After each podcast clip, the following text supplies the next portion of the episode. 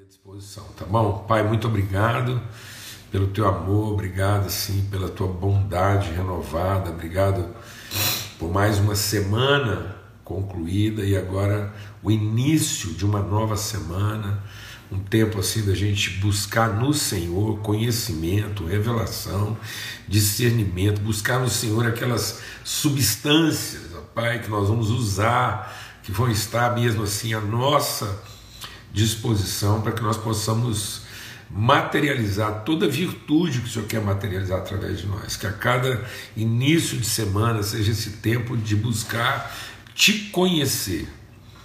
Que a gente não venha aqui como quem está terminando mal alguma coisa, mas como quem quer começar bem todas as coisas. Em nome de Cristo Jesus, o Senhor, pelo sangue do Cordeiro, ó Pai. Amém. Graças a Deus. Não sei se a Rose falou aqui. Não. Depois ela vai mandar uma mensagem aqui. Graças a Deus. Gente, deixa eu ver aqui. Não. Gente, é o seguinte. É como a gente estava orando agora, né? A nossa relação com Deus e, e, e às vezes é, os, as reuniões dominicais, né?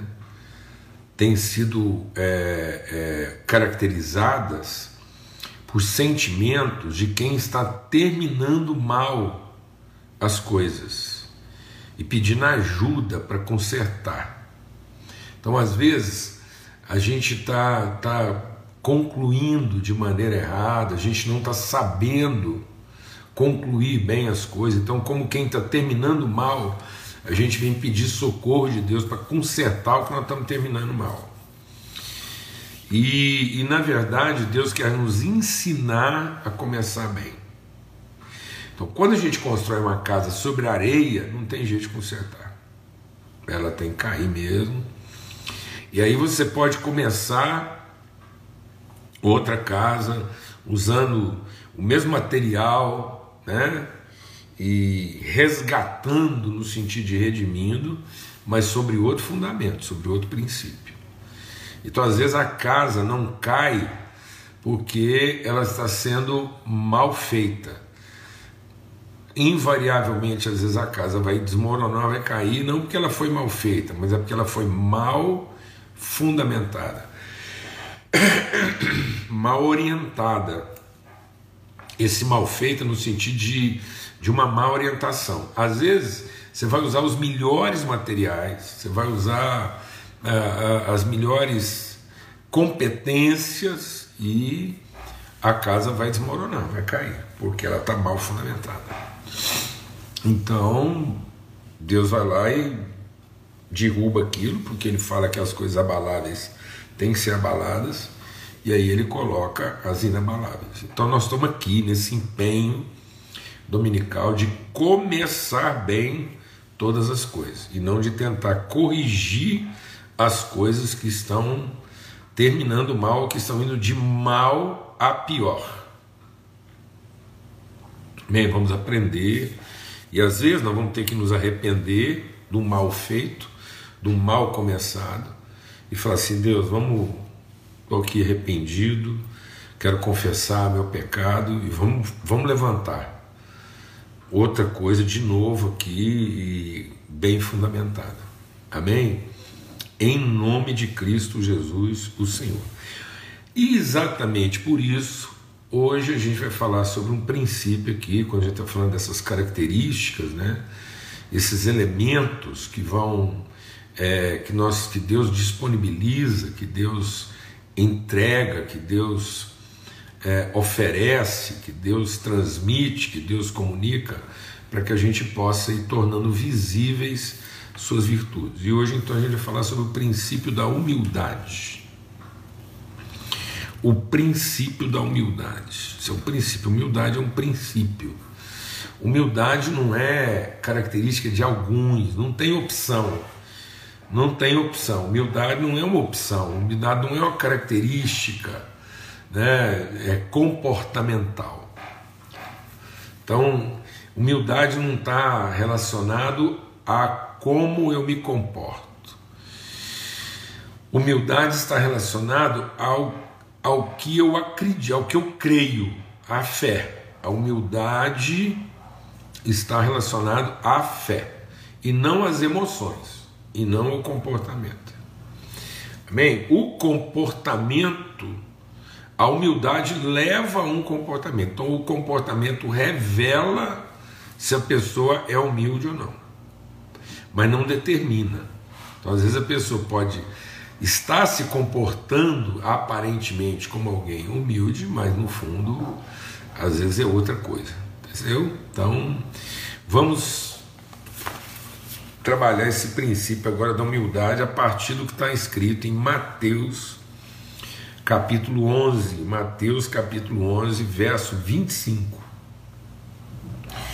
Por aquele tempo, Mateus 11, 25, por aquele tempo Jesus exclamou: Graças te dou, ó Pai. Então você vê, Jesus está fazendo oração aqui agora. Está falando com o Pai a respeito de quem? A respeito de nós, a respeito dos seus filhos, os seus irmãos, os seus discípulos. Então, graças te dou ao Pai, Senhor do céu e da terra, porque ocultastes, escondestes essas coisas dos sábios e instruídos, e as revelastes aos pequeninos. Sim, ó Pai, porque assim foi do teu agrado. Tudo me foi entregue por meu Pai. Ninguém conhece o Filho a não ser o Pai Ninguém conhece o Pai a não ser o Filho e aquele a quem o Filho quiser revelar. E aí ele continua. E aí, na sequência, diz assim: Venham a mim. Então, você prestou atenção na oração de Jesus? Graças te dou Pai, porque o Senhor revelou as coisas, não aos sábios, nem aos instruídos desse mundo, mas aos pequeninos, porque foi do seu agrado. O Senhor quis assim. Isso é da vontade de Deus. E aí ele diz, com base nessa oração, ele declara aos seus discípulos. E o que, que ele declara?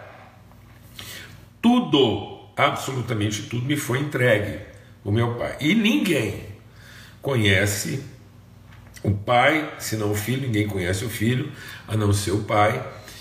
E e o filho conhece o pai, e também conhece o pai aqueles a quem o filho quer revelar.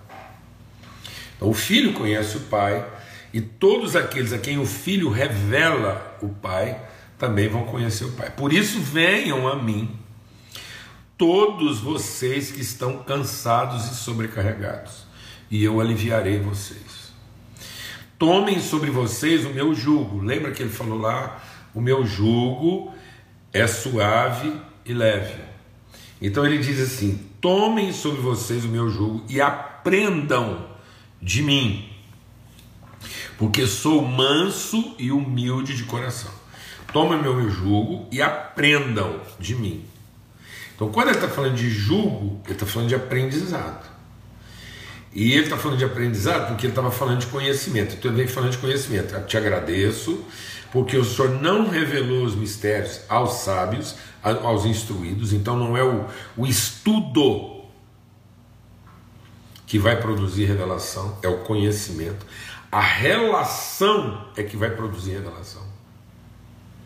Então, com a, a nossa relação com Cristo vai produzir a revelação daquilo que os maiores estudiosos do mundo não podem discernir. Então, nós estamos falando aqui de duas formas de conhecimento: aquilo que os estudiosos, os eruditos, os instruídos vão se dedicar, e não tem nada de errado com isso. Não tem nada de errado. A instrução, a erudição, a informação e, e a, a, a cátedra, está tudo certo. Só que nós não podemos colocar nisso uma expectativa de que isso seja maior do que realmente é. Deus só está dizendo o seguinte: o, aquilo que é o mistério de Deus, aquilo que é o conhecimento de Deus, não é alcançado dessa forma. Então eu posso ter as duas coisas, eu posso ter a erudição, eu posso ter o conhecimento, eu posso ter a instrução, e mais do que isso, eu posso ter a revelação. Mas a revelação é fruto de uma relação com Cristo, de um conhecimento íntimo relacional, em que eu aprendo com Jesus a respeito do seu caráter, da sua natureza. Ele vem nos ensinar que tipo de pessoa vai usar bem da capacidade, do conhecimento e da competência que tem. E aí ele diz o seguinte: aprendam de mim.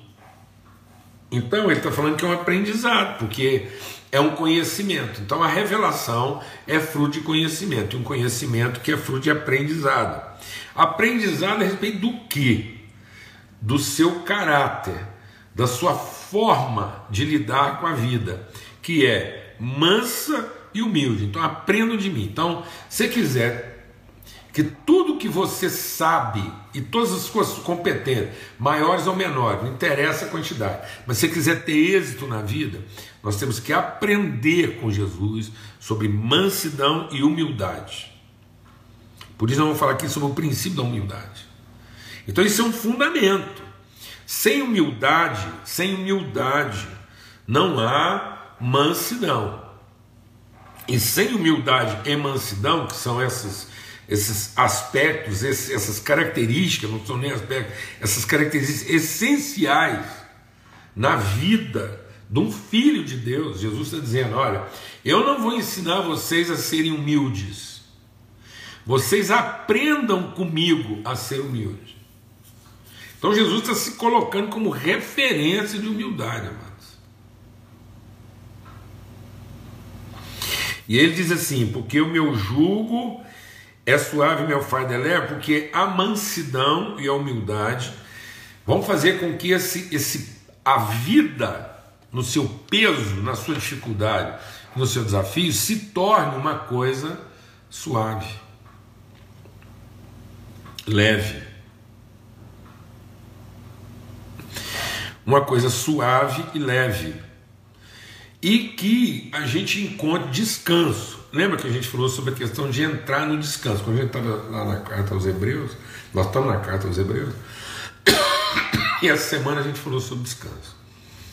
Sabe por que, que as pessoas hoje enfrentam essa busca desenfreada por lazer, por distração? Sabe por que, que as pessoas querem tanto férias, lazer, entorpecendo, no sentido assim de, de viver uma coisa assim arrebatadora, uma certa embriaguez de alma. As pessoas procuram emoções fortes, sentimentos fortes. Elas querem viver assim uma uma uma, uma catarse de emoções negativas, e isso é estimulado o tempo todo comercialmente, prazer, prazer, prazer, prazer. Então, o tempo todo você está vendo nas telas coisas assim, ó, isso vai te fazer mais feliz. E na hora que você for lavar roupa, na hora que você for guiar o carro, na hora que você for comer a comida, tudo é para te dar um, uma vida mais fácil e mais feliz. Sabe por que é essa necessidade?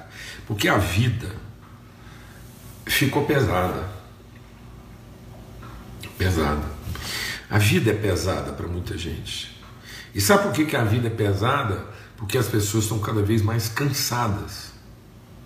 E sabe por que, que as pessoas estão cansadas? Porque falta humildade. Porque o cansaço não vem da dificuldade da vida. O cansaço vem de não conhecer a orientação de Deus para a vida, de ignorar, se rebelar, de não fazer questão de conhecer. Então muitas vezes a gente não faz questão de conhecer o propósito, a vontade de Deus. A gente faz questão de chamar a atenção de Deus para que ele, sendo Deus e atraído e convencido dos nossos méritos, ele libere o poder dele para tornar a nossa vida mais fácil porque a gente tem uma expectativa de vida. Tanto é que as pessoas dizem assim: aumentou a expectativa de vida. diminuiu a expectativa de vida. Então, nos anos tal, a expectativa de vida, amados, vida não é traduzida em expectativa, vida é traduzida em conhecimento. Toda vez que eu tiver uma expectativa de vida, eu vou produzir um cansaço, porque eu vou produzir uma frustração. Porque a vida, na forma da expectativa, é frustrante. A vida só é significativa na forma do conhecimento. Então, o que está acontecendo na pandemia? Então veio uma doença, pandemia e tal, mudou tudo na vida das pessoas, agora as pessoas estão lá nesse dilema: sai, não sai, vai, não vai, trabalha, não trabalha, vacina, não vacina. E aí a gente fica louco com esse negócio: como é que vai ser? E agora?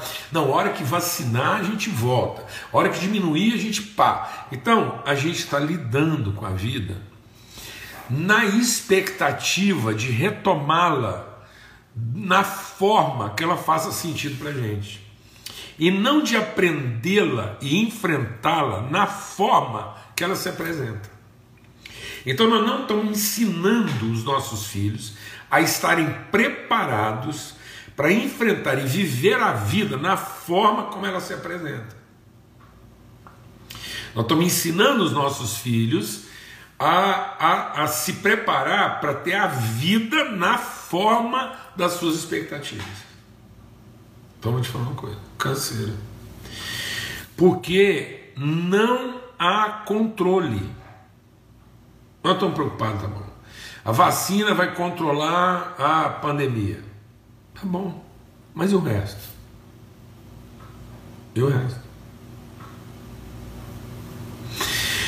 Então, às vezes, uma coisa muito grave tem que acontecer na vida da gente, Deus permite isso, para a gente perceber que a gente não tem o que?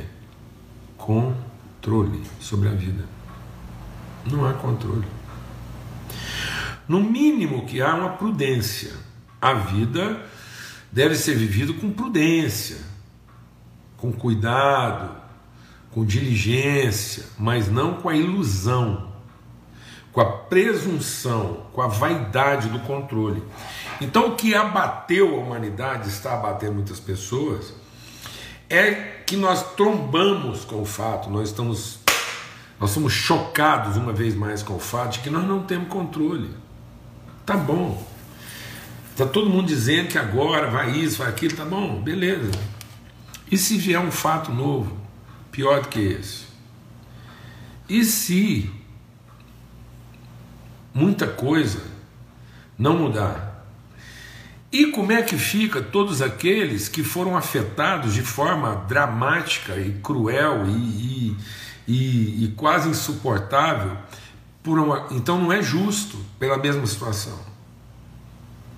Então muita gente diz: não, agora, assim que retomar, assim que abrir, tá bom. Isso é, é, a gente pode dizer para pessoas que talvez estão numa certa latência na expectativa de que elas conseguem superar. Mas e, e, e quem vai ter que. E para aqueles que a vida nunca mais será a mesma? Hipótese nenhuma. Então, a vida é aprendizado, a vida não é direito. E às vezes fala assim: ah, nós temos direito à qualidade de vida. Sabe o que é qualidade de vida? é não ver a vida como direito, é ver a vida como aprendizado. Então Deus colocou a gente no mundo, Deus colocou a gente no mundo para aprender o que a vida é. E não para ter o controle das coisas para viver. Então a gente pensa que se a gente controlar tudo, nós vamos ter a vida que a gente sonha. E aí, com o tempo, a gente vai percebendo que, por mais que a gente se organize, por mais que a gente se esforce, por mais que a gente se dedique, a gente não tem o controle da vida. A vida é dádiva. A vida é graça. A vida é favor. Porque Deus nos colocou num ambiente em que a gente precisa de ar para viver. A gente precisa de alimento para viver. Então a vida não é direito. E aí, por que, que a vida está ficando insuportável? Porque algumas pessoas foram lá e assumiram o direito daquilo que não é direito. Não é, não é posse. Então, quando a gente vai lá e assume a posse, o controle, o direito de algumas coisas que são dádiva de Deus para que a vida possa ser aprendida, para que a vida aconteça diante dos meus olhos a partir daquilo que eu aprendo com Deus, então a vida fica o quê? Pesada e difícil. Então a vida se tornou pesada e difícil porque nós, na ansiedade e na presunção de ter o controle das coisas, a gente foi lá e assumiu o direito. Então é assim: o direito da saúde, o direito do transporte. Então, tudo hoje que é essencial na vida, o ir e vir, a saúde, a alimentação, passou a ser o quê? Posse de alguns, direito de alguns, certo? E a gente passa a ter que se esforçar para comprar o direito de ter essas coisas. Por que a gente tem que comprar o direito de ter essas coisas? Porque elas se tornaram direito de alguns. Então, aqueles que cuidam dessas coisas não estão na posição de ter a responsabilidade de oferecer isso em favor da vida para que a gente pudesse se ocupar de outras coisas.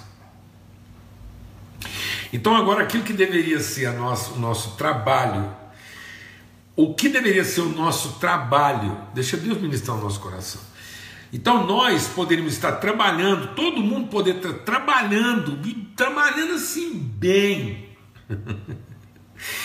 a criatividade a mil, o mundo vivendo assim, porque a gente estaria trabalhando toda a nossa criatividade não para subsistência, não para sobreviver. Porque uma vez que a vida é dádiva e a vida é aprendizado, é conhecimento, a gente estaria aqui para conhecer o que a vida se nos apresenta e o que nós temos para oferecer em favor da vida. Então Deus pegou o homem, criou, soprou na narina, o homem passou a ser alma vivente e não ente sobrevivente. Então Deus não colocou o homem para sobreviver, Deus colocou o homem para viver. E tudo que era essencial para a vida, Deus colocou antes e ofereceu. Então, a vida estava, a sustentabilidade da vida, a sustentabilidade da vida, Deus ofereceu. Falou, então agora você não precisa ficar ansioso quanto ao dia de amanhã, eu estou garantindo a sua subsistência. Você não vai precisar trabalhar para subsistir, como se a vida fosse um direito de quem fez a coisa certa. E você, agora que está abençoado, você vai entregar toda a sua capacidade, toda a criatividade, todo o dom que Deus te deu, para revelar na vida tudo o que você tem para oferecer. A partir do momento que isso foi tirado e o diabo veio, Deus nos abençoou para oferecer para a vida tudo que a gente tinha para oferecer. O diabo veio e nos enganou, falou assim: não, a vida não está em conhecer em Deus tudo que você tem para oferecer. Não, a vida está em você fazer a coisa certa para garantir o direito de sobreviver. Então, a partir do momento que a gente passou a querer fazer a coisa certa na nossa cabeça, que nos daria o direito de sobreviver, a vida passou a ser ganho e não conhecimento.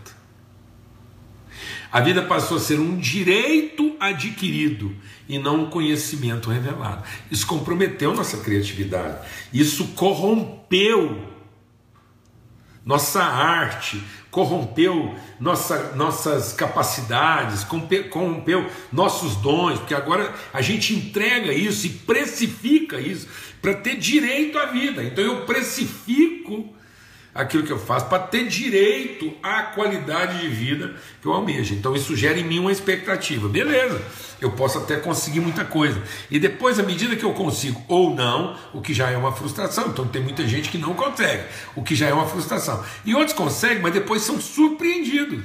São surpreendidos com a enfermidade, com a fatalidade, com o filho problemático, com a morte repentina, com a vida às vezes subtraída, com o relacionamento quebrado. Aí a pessoa fica louca, fala: Meu Deus, como é que eu faço? Porque eu fiz tanto. Aí você não tem controle, você não tem controle sobre as emoções dos outros, você não tem controle sobre as preferências dela, você não tem controle sobre o sentimento. Então, às vezes, as coisas pelas quais você mais lutou, elas se apresentam diante de você como a sua pior e mais alucinante surpresa. E por que, que a gente está surpreso? Porque a gente é presunçoso.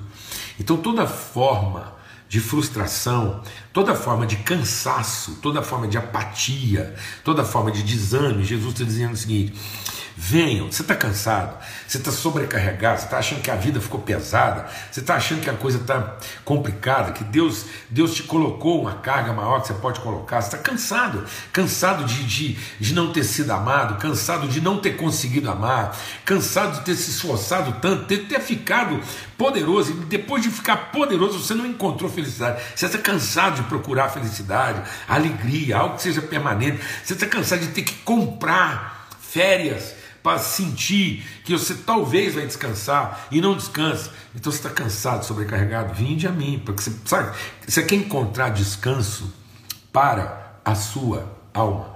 Quem quer encontrar descanso para a sua alma? Então aprenda, aprenda a ser humilde. E para ser humilde quer dizer que você vai abrir mão do que? Do direito. Jesus, tendo conhecimento de Deus como direito, abriu mão então ele não teve a divindade como usurpação, ele não buscou Deus pelo direito de sobreviver. As pessoas estão buscando Deus pelo direito de sobreviver e não para conhecer o que elas têm para apresentar para a vida na forma como a vida se apresenta. Então nós não estamos aqui para falar para Deus que nós perdemos o direito de ir de vir, nós não estamos aqui para dizer para Deus que nós perdemos o direito de fazer culto no templo, nós perdemos o direito de sair de casa, nós perdemos o direito de trabalhar na hora que quer, nós perdemos o direito de sair na rua sem máscara. Deus, o que está acontecendo? Quando é que isso vai voltar ao normal? Sabe o que é o normal? O normal é o que está diante de você. E sabe o que é o normal? É a gente enfrentar a vida na forma como ela se apresenta. Isso é que é o normal para Deus. O normal é você ter conhecimento de Deus suficiente, ser humilde de coração suficiente para enfrentar a vida na forma como ela se apresenta. Revelar, oferecer para a vida o que você tem para oferecer. E não se queixar daquilo que você não está recebendo. Porque Deus nos abençoou para isso. Então seja humilde e manso. Humilde quer dizer o seguinte: eu vou chegar para Deus e falar assim, me ensina. Eu não vou pegar toda a minha sapiência, todo o meu conhecimento, toda a minha erudição e obrigar Deus a fazer aquilo ter sentido. Não! Eu vou pegar tudo isso e falar assim: Deus, agora me ensina como é que eu lido com tudo isso. Em que momento eu aplico isso? Qual a minha forma de trabalhar tudo que eu sei, tudo que eu tenho, de maneira dedicada, empenhada, de modo que a vida faça sentido? É isso, irmãos. Isso é humildade, simplicidade de coração. Aprendam de mim, que sou manso e humilde, vocês vão encontrar descanso. Então, onde é que está a nossa falta de descanso? Não tem humildade, orgulho. Então o orgulho gera direito. Direito alimenta a nossa iniquidade. E a iniquidade faz o amor se esfriar dos corações. Então vamos rápido aqui, porque eu, eu, eu queria poder. Humildade não é baixa estima. Tem gente que pensa que essas pessoas assim, de baixa estima. Ah, aquela raposinha lá, né? Ó oh, vida, ó oh, luta. Não, mano. Baixa estima é orgulho ferido. Baixa estima é uma pessoa tão presunçosa do que ela merecia ter que ela lamenta tudo aquilo que ela não tem e ela acha que a vida é impossível para ela porque ela infelizmente não recebeu de Deus tudo que seria necessário para ela ter uma vida bem sucedida. Baixa estima vai ser punida por Deus, porque baixa estima é rebeldia. E Deus fala lá, Deus falou lá, deu três, deu três, deu dois e deu um. Aí aquele cara que recebeu só um, ele era tão orgulhoso que ele achava que um não era suficiente, ele preferiu guardar aquele um e devolver. E aí, aí ah, aquele cara tinha baixa estima. Não, ele era orgulhoso, ele tinha uma alta estima tão grande que ele se achava prejudicado naquilo que Deus deu para ele. Então, baixa estima é orgulho, é soberba, é arrogância, é presunção. Por isso que quem tem baixa estima vive cansado e acha a vida pesada demais e tudo difícil, porque não quer aprender o que, que Deus pode revelar através de uma pessoa, apesar de aparentemente ela não ter tudo aquilo. Então, uma por isso que a palavra de Deus diz o quê? Deus escondeu isso dos sábios, dos eruditos, dos instruídos do, do, dos catedráticos entregou isso para quem? Para os pequeninos. Ora, se são os pequeninos, então fala, ah, sou tão pequeno, sou tão isso. Então, ele entregou para os pequeninos, eu devia estar aqui lamentando o fato de ser pequeno e não entendendo que se na aparência eu sou pequeno, então é porque o que Deus colocou em mim é uma coisa poderosa e é uma coisa assim é, desconhecida, porque o que ele vai fazer através de uma pessoa tão aparentemente significante tem que ser algo maravilhoso. Que era o Davi. O Davi era aparentemente pequeno, desprezível, ninguém queria ele para rei, mas Deus falou assim: vocês veem a aparência, mas eu vejo o coração. Humildade não é timidez, timidez é omissão. E de novo, timidez tem a ver com orgulho. A pessoa é tão orgulhosa que ela é omissa. O que, que orgulho tem a ver com omissão? Ela não quer se expor correndo risco daquilo não dar certo, então ela se desfaz de timidez e fala: Não, porque eu sou meio assim, eu não gosto de falar, não gosto de me envolver, eu espero só quando alguém me pedir alguma coisa. Por quê? Porque ela é tão orgulhosa que ela não quer entrar numa parada correndo risco de passar vergonha, então ela veste o disfarce da humildade, da, da, da, da timidez, assim como o outro veste né, o disfarce da baixa estima. São falácias. Então, humildade é o que? Humildade é compromisso. Então eu tenho compromisso, apesar de aparentemente eu não reunir as condições, mas o compromisso é suficiente para eu ter engajamento. Então, humildade tem a ver com excelência e não com exigência. Então, às vezes, o meu grau de exigência é tão grande que eu desenvolvo uma baixa estima, porque aquilo que eu exigiria para me envolver não tem, então não vou envolver. E às vezes a timidez também é esse grau exacerbado de exigência. Então, em vez de eu ter excelência de compromisso, eu tenho exigência de recurso. Muita gente que diz: Eu sou muito exigente. Não seja exigente, seja excelente. Então você faz tudo conforme as suas forças e você vai se surpreender, porque a fé é a certeza de coisas que ainda não se veem. É viver não de aparência. O tímido vive de aparência, o da baixa estima vive de aparência. São pessoas orgulhosas. O soberbo vive de aparência, de presunção. Quem tem muitas expectativas vive de aparência, porque vive a coisa de acordo com as suas presunções, suas imaginações, e essas pessoas vão viver cansadas em algum momento da vida, depois de correr muito, lutar muito, se debater muito, não vão chegar a lugar nenhum e vão se frustrar, vão ser vencidas, não pelas dificuldades. As pessoas não são vencidas pelas dificuldades, as pessoas são vencidas pelo cansaço. Não surgiu uma dificuldade no mundo que nós não fôssemos capazes de enfrentar. Deus nunca permitiu uma tribulação, uma dificuldade que nós não fôssemos capazes de suportar. E Deus, antes de permitir a tribulação, a dificuldade, Ele já proveu o recurso para que aquilo fosse enfrentado, para que nós pudéssemos conhecer o que de Deus reside em nós para oferecer para a vida, na forma como Ele se apresenta. Então Deus não é injusto, Deus é justo e Ele só permite aquilo para o que Ele já nos abençoou para enfrentar. Então, haja o que houver a vida se apresenta na forma que ela se apresentar, nós estamos preparados para isso. Então não, nunca surgiu na humanidade uma situação que nós não pudéssemos enfrentar. E não, nós não fomos vencidos pelas circunstâncias, nós somos vencidos pelo cansaço, pelo desânimo. Por achar que a vida não está sendo justa com a gente. E por que, que ela está sendo justa? Porque ela não está me oferecendo aquilo que eu imaginei, que eu me esforcei tanto. Então, humildade é a capacidade de ser humilhado. Humildade é a capacidade de ser humilhado e não desanimar. Não dizer porque apesar de toda humilhação, apesar de toda constatação que aparentemente eu não sou a pessoa com a capacidade, com a erudição, com a competência, com habilidade. Então, muito, apesar de todo mundo acreditar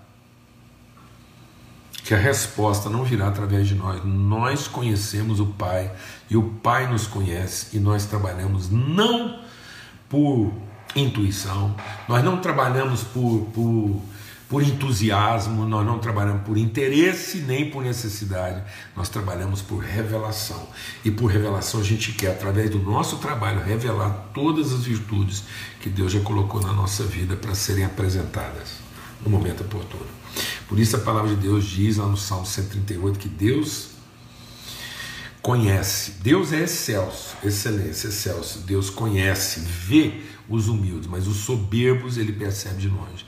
Então Deus tem repúdio da soberba, Deus tem repúdio desse discurso e tá, ai, ai, a vida é injusta, sei o que está acontecendo comigo, meu Deus, né? O que, que, que aconteceu, o que eu fiz de amado, em nome de Cristo Jesus. Tudo isso só revela a nossa o quê? Ignorância. Então o povo não está sofrendo porque a vida está pesada demais. O povo está sofrendo por falta de conhecimento. E aí a gente substituiu o conhecimento de Deus da sua bondade, dos dons dele na nossa vida, por erudição, por competência. Aí a gente confia no nosso próprio braço.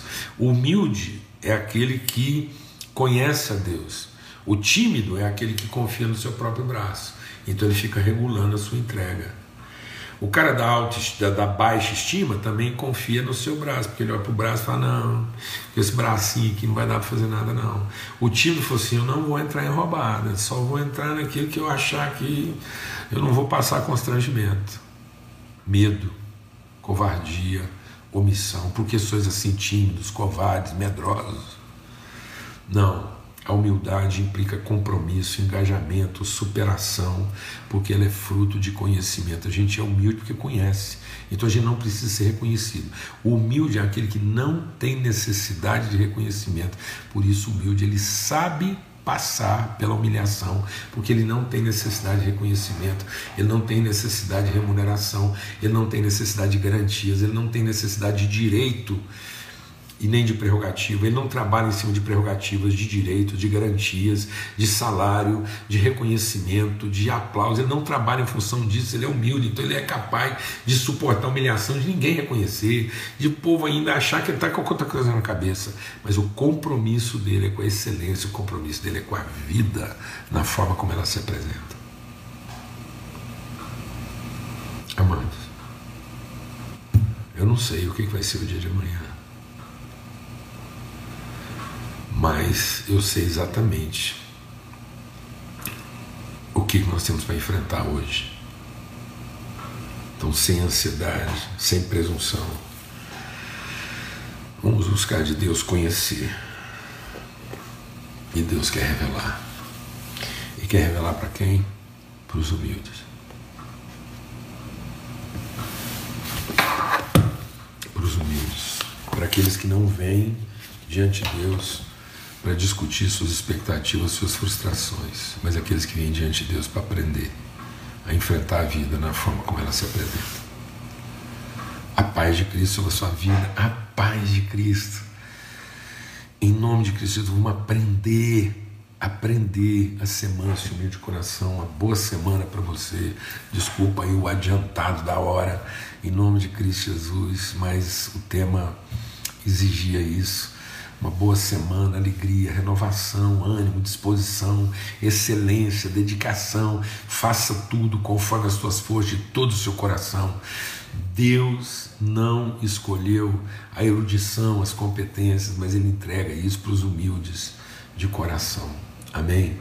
Então, em nome de Cristo Jesus, não reclame o direito à vida mas exerça a responsabilidade da vida, presente para a vida que se apresenta a você, o que, é, o que vier diante de você, apresente para a vida aquilo que você tem para oferecer, que Deus colocou com humildade, com mansidão, sem ansiedade, sem presunção, sem requerer seus direitos ou qualquer tipo de reconhecimento, que é o que torna a vida pesada e insuportável. e vamos aprender com Jesus. Amém? Sobre humildade e mansidão. Boa semana para todos, fiquem em paz. Até amanhã, se Deus quiser.